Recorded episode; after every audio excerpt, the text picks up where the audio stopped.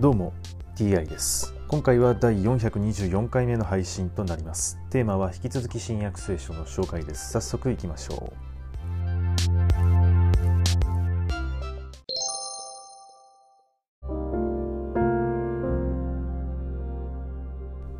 新約聖書第423回。今回は羊の囲いの例えというお話です。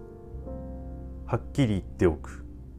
羊の囲いに入るのに門を通らないで他のところを乗り越えてくる者は盗人であり強盗である。門から入る者が羊飼いである。門番は羊飼いには門を開き羊はその声を聞き分ける。羊飼いは自分の羊の名を呼んで連れ出す。自分の羊をすべて連れ出すと先頭に立っていく。羊はその声を知っているのでついていく。しかし他の者には決してついていかず逃げ去る。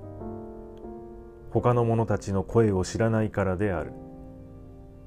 イエスはこの例えをファリサイ派の人々に話されたが彼らはその話が何のことかわからなかった。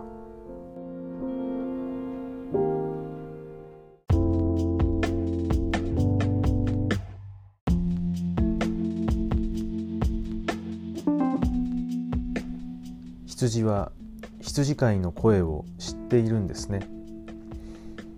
あまり、えー、普通に暮らしていると動物と触れ合う機会特に羊と触れ合う機会というのはない人の方がね、えー、この世の中多いと思うんですけれども、まあ、こういう話を聞いて、えー、少し勉強になりますね。羊についての知識ということで。はい今回はこれで以上です。また次回もどうぞよろしくお願いいたします。それでは。